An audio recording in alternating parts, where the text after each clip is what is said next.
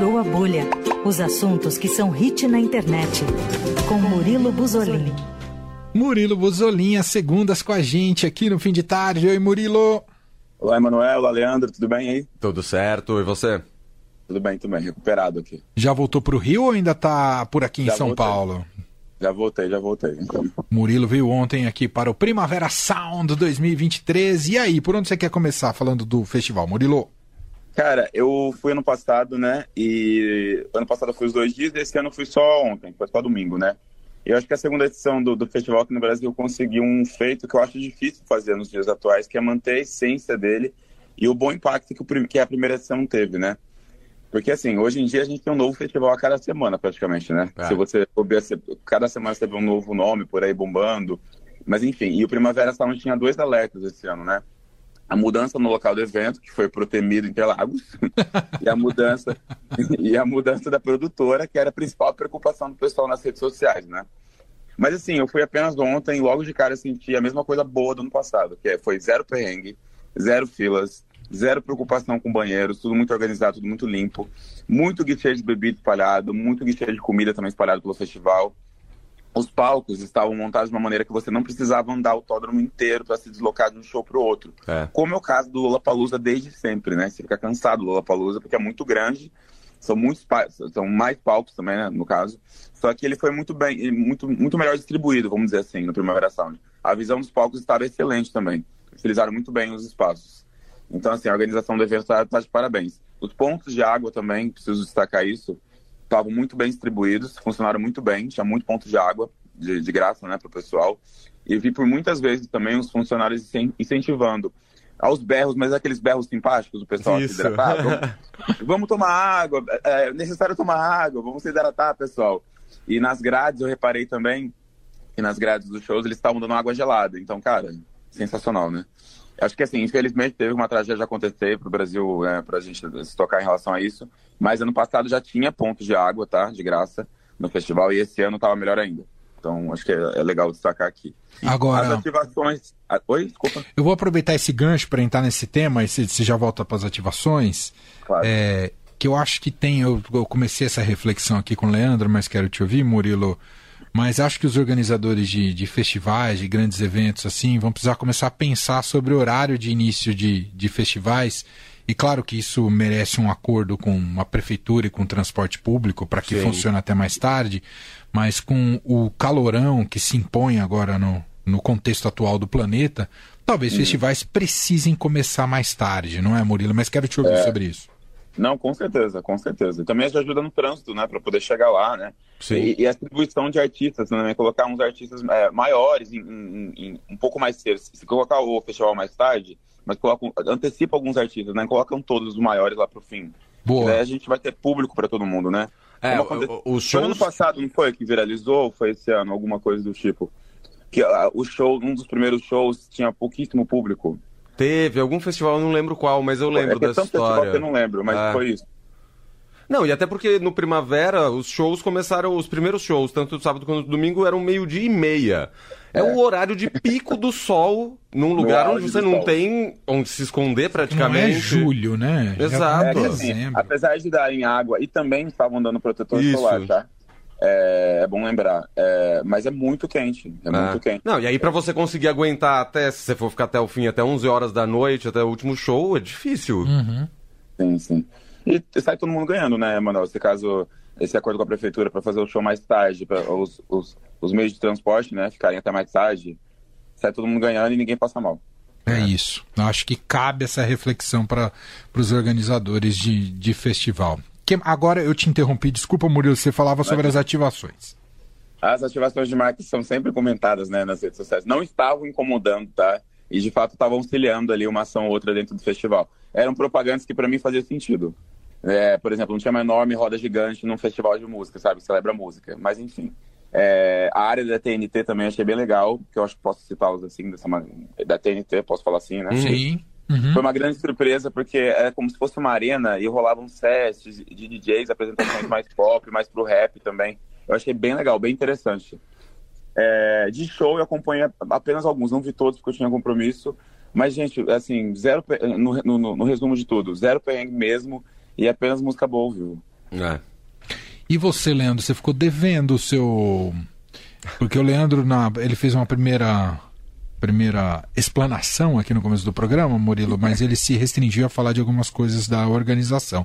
É, eu, eu concordo com, a, com o que o Murilo com falou. Que o Murilo bateu dessa, totalmente. Né, é. que é o que eu tinha falado para quem não ouviu o início do programa, foi exatamente o que eu comentei Você também. se reservou para este momento para fazer a sua avaliação dos melhores, não sei se você quer falar dos piores também, mas dos Não, melhores deixa- shows. Alguns vamos deixar pra lá. Ah. Mas vamos falar dos melhores. O que, que você gostou que você viu ontem, Murilo?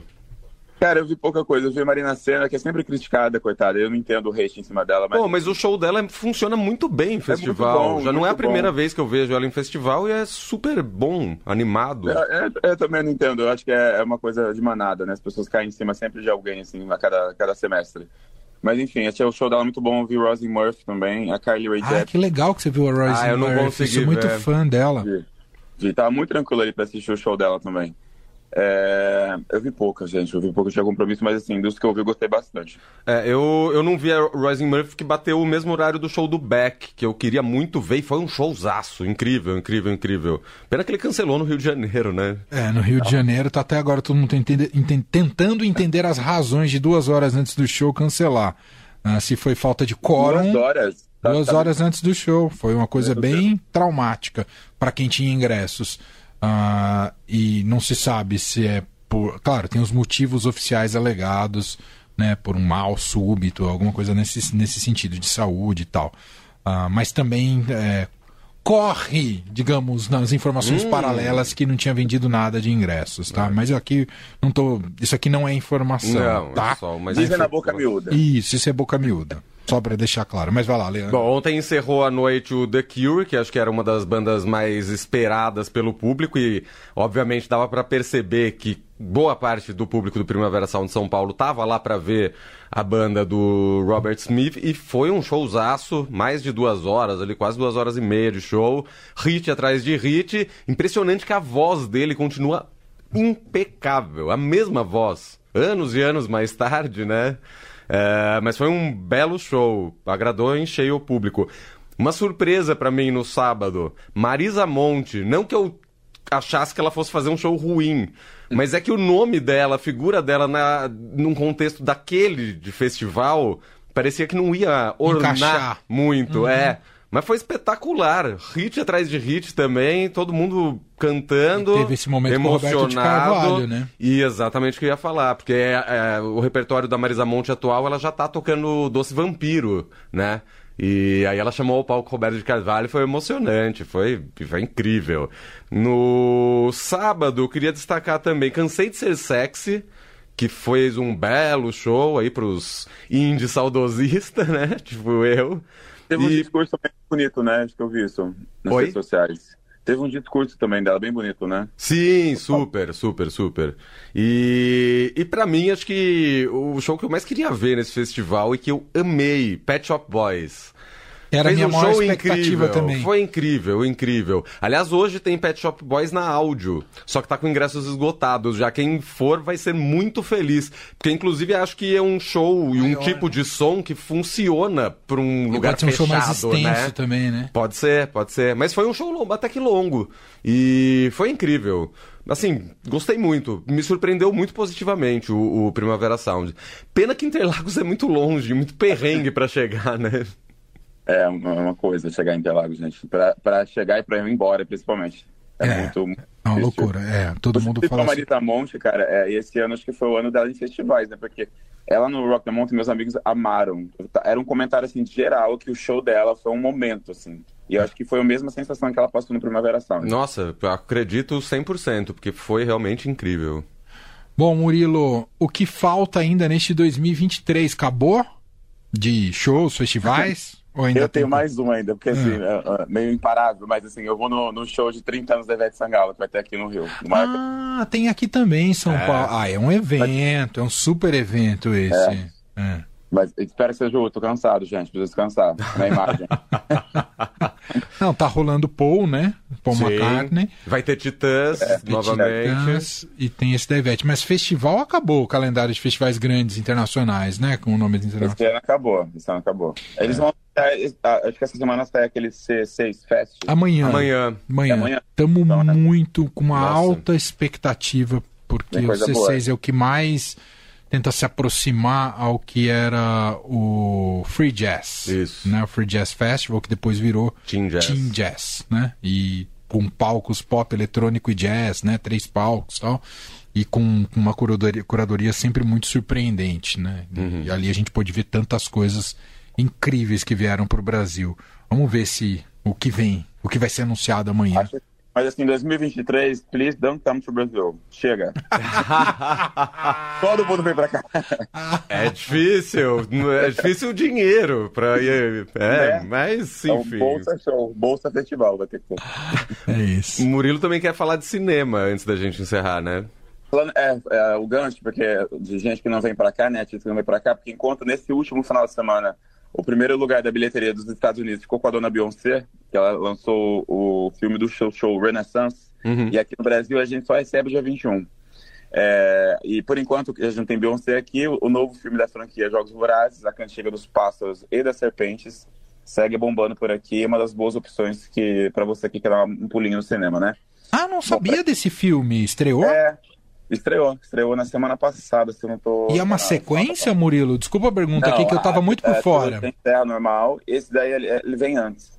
Ele conta a história de como os jogos eh, nasceram e como eles Ah, eh, viveram por muito tempo, né? Por isso que eu, eu tava meio assim, porque assim, a gente fica meio... Cara, uma reciclagem de um material que já deu certo, mas deu certo, é, sabe? Não, não ficou cansativo. Pra quem não lembra, né, o filme, o, é, o filme é baseado no livro derivado da saga, né, escrito pela Susan Collins, e tem um elenco super estrelado, mas o destaque desse filme não tem como é a Viola Davis.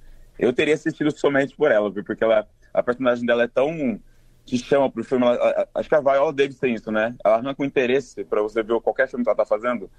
Mas ela é o grande destaque desse filme, do, A Cantiga dos Pássaros e das Serpentes. Ele acontece 64 anos antes dos eventos com a Katniss Everdeen, que foi interpretada pela Jennifer Lawrence. Foi quando todo mundo amou a saga, né? Conheceu essa brutalidade dos jogos, onde os, jovens lutam pelas suas próprias vidas ali na, em, em jogos, né? No caso. E também conhecemos o passado do Snow, que era o bambambam bam, bam dos jogos, quando ele era apenas um estudante, né? Da Universidade da Capital e depois foi corrompido, porque ele era uma pessoa do bem, antes de ser essa pessoa do mal e criar esses jogos horríveis.